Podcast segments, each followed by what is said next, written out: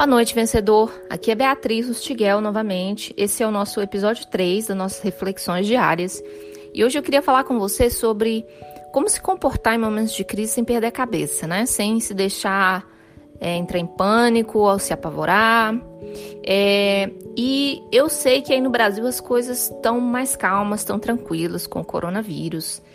E, e, eu fico contente por isso, mas ao mesmo tempo me preocupo. Falando com a minha família, eu me preocupei um pouco hoje, porque ao sair aqui de casa, vocês sabem que eu moro nos Estados Unidos, e ao sair aqui para fazer compras hoje no domingo, eu sempre faço as minhas compras semanais no domingo para me preparar para a semana que virá.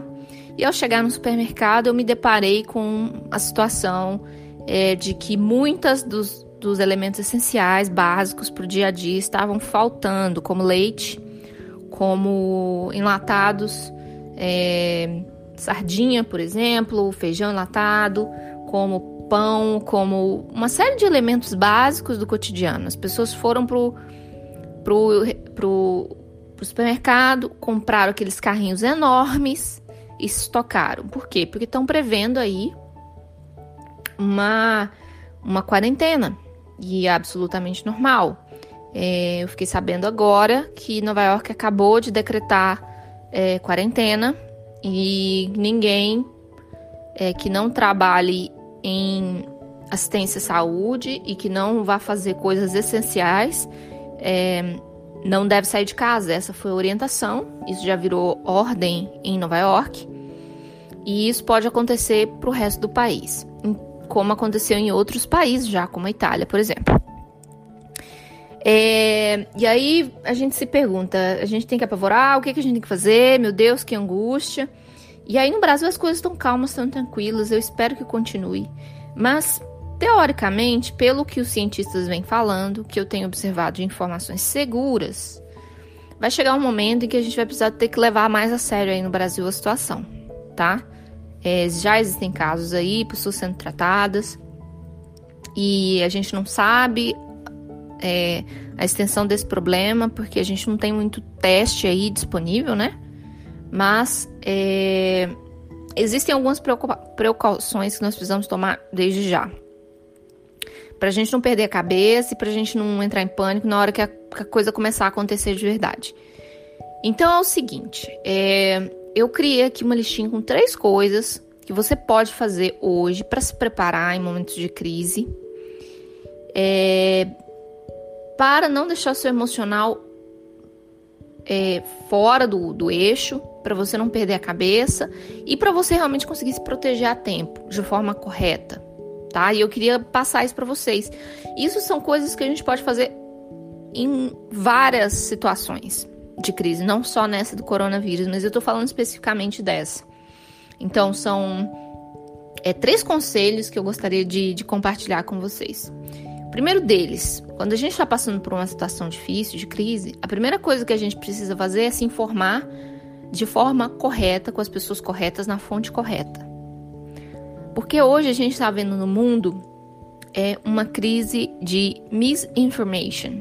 O que é misinformation? É informação errônea sendo distribuída e repassada, principalmente através de redes sociais. Então a gente precisa ter cuidado com isso, porque isso é que está gerando esse pânico, né, na, na população do resto do mundo. A gente tem muita gente ganhando muito dinheiro vendendo cura para esse vírus na internet e a cura não existe, cientificamente não existe. Gente tirando o dinheiro dos outros. Porque as pessoas ficam nervosas, ficam ansiosas e aí vendem essa cura e tem gente que cai nessas coisas. Isso acontece sempre, toda vez que você está num momento de crise, vai algum engraçadinho oferecer para você alguma coisa para tirar vantagem em cima de você, ou vai com muitas das boas intenções te passar uma informação que é errada, que é incorreta. É, se você bateu o carro, se você passou por qualquer tipo de crise de saúde, o que seja, Busque se informar com pessoas e com fontes corretas, com fontes oficiais, com fontes de governo, é, com agências de notícias sérias, né? Então, para o coronavírus, eu te digo isso. Evite, quando você vê muita coisa em rede social, em grupos do WhatsApp, pula, não precisa ver. Você vai ficar ansioso, Você vai ficar ruminando. O ruminar é aquela sensação, é aquela ação da mente de ficar voltando e pensando só naquele assunto, independente de qual crise seja. Estou falando de, de qualquer crise. Mas evite ruminar. Ruminar gera ansiedade, tá? O que você precisa é ver coisas que é, acelerem o sistema parasimpático do seu cérebro, que é aquele sistema que te acalma. Então, ficar vendo notícias o tempo inteiro sobre aquilo não é útil. Vê um site, busca a CNN em português, busca o El País, tem, tem um, um El País em português também. É, se você não confia na Rede Globo, né, que é a maioria que dá informação pra gente mais, mais centrada no, no, no Brasil, se você não gosta, beleza, por, por opções políticas, enfim, busca uma CNN, entra no site da CNN ou abaixa, baixa o aplicativo e vê só ali naquele local uma informação simples, uma vez por dia e pronto. Pula a rede social, Facebook, o que seja. Segunda dica, segundo conselho que eu te dou é, crie técnicas, crie é, atitudes que vão te preparar em caso de, de necessidade. Por exemplo, nesse caso, vá ao supermercado, compre uma quantidade boa, não seja é, é, egoísta de levar todos os, os, os, papéis higiênicos, como que tem acontecido por aqui, mas vá no supermercado, se prepare, compre a comida que vai durar uma semana, duas semanas, três semanas, leva para casa, é, se resguarde com relação a, aos, seus aos seus mantimentos, é, para o caso de você precisar entrar realmente em quarentena para se proteger, para proteger a sua família, tá? Verifica se seus celulares estão pagos, verifica se, se a sua internet está paga, porque você vai precisar de meios de comunicação. É, verifica coisas básicas do seu dia a dia que você vai precisar. Vai na farmácia, compra os remédios para o mês. Eu sei que é difícil, que, que tem um peso financeiro nessas decisões, mas isso é para te resguardar, para você não ficar ansioso e ter que tomar atitudes que vão colocar em risco essa saúde no meio da crise, tá? Então se prepara, toma atitudes práticas, ao invés de ficar é, é, remoendo e ruminando a respeito do assunto. Ah, álcool gel é importante? É importante, mas você não, você não tem dinheiro para gastar? Cientistas estão falando, água e sabão é suficiente. Então vai lá, faz o seu estoque de água e sabão, deixa lá em casa, conversa com seus filhos, conversa com sua esposa, com seu marido, fala, olha, é assim que vai funcionar, tá? E, e faz esse, esse estoque e se prepara. Terceiro conselho que eu te dou. É, no momento de crise, se você não está passando por, por aquele momento sozinho ou sozinha, checa com seus amigos, com seus parentes, as pessoas que estão passando por, pela crise com você, dá uma ligadinha, cria a empatia e tenta se dispor para ajudar, porque muitas vezes tem gente que está precisando de ajuda.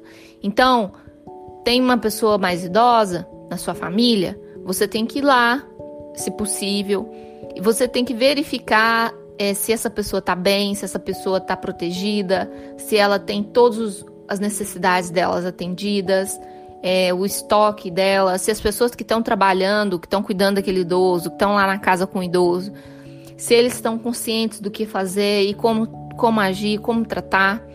É, se você tem pessoas, outras pessoas em situação de vulnerabilidade ao seu redor, ofereça ajuda, liga, passa mensagem para os amigos, deseja é, é, boas vibrações para aquelas pessoas, dá um ânimo, por telefone, porque muitas vezes a pessoa fica nervosa, fica ansiosa.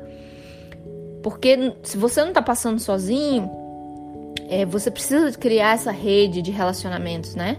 Para lidar com, com as dificuldades. Se você, se for uma crise, por exemplo, financeira que a gente está passando e que você vê que tem muita gente passando, se alinhe com essa pessoa que também está passando por esse problema, troque ideia, converse para vocês terem ânimo uns ao, uns aos outros. Seja essa mão é, estendida para quem precisa nesse momento. Tá bom? Você vai se sentir melhor, você vai ter mais paz e você vai passar por essa situação difícil e complicada de forma muito mais tranquila se você fizer essas três é, ações que eu, que eu te aconselhei nesse momento. Eu acho que vai te trazer mais tranquilidade. última de bônus que eu acho importante para a gente manter a nossa nosso ânimo é ter acesso a conteúdos é, de desenvolvimento pessoal é, ou até mesmo de humor disponíveis para você podem ser muito importantes para você manter o ânimo. Então, olha esse tempo que você vai ficar preso em casa ou que você vai ter que tomar essas medidas extras é, como uma oportunidade de crescimento. Se você tem lá que ir trabalhar, seu chefe não vai liberar, você tem que servir, você tem que estudar, você tem que fazer as coisas. É, encare isso de forma tranquila, sem pânico, mas preparado. Carregue seu álcool gel na bolsa, carregue uma luva, né? É, se, já que você tem que fazer isso. Agora, se você tiver a oportunidade de se mobilizar, vai lá, conversa com o diretor da escola que você está estudando, conversa com seu chefe, você vai liberar, como que vai ser o esquema?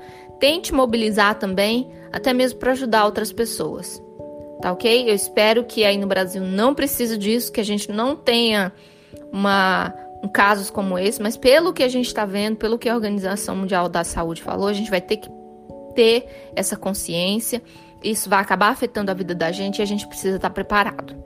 Tá bom? Esse foi um, um episódio meio que fora do, do tema que a gente tá fazendo, mas que eu acho importante, eu me sinto melhor em, em falar isso, porque é isso que eu tenho dito para os meus amigos e para minha família o dia inteiro.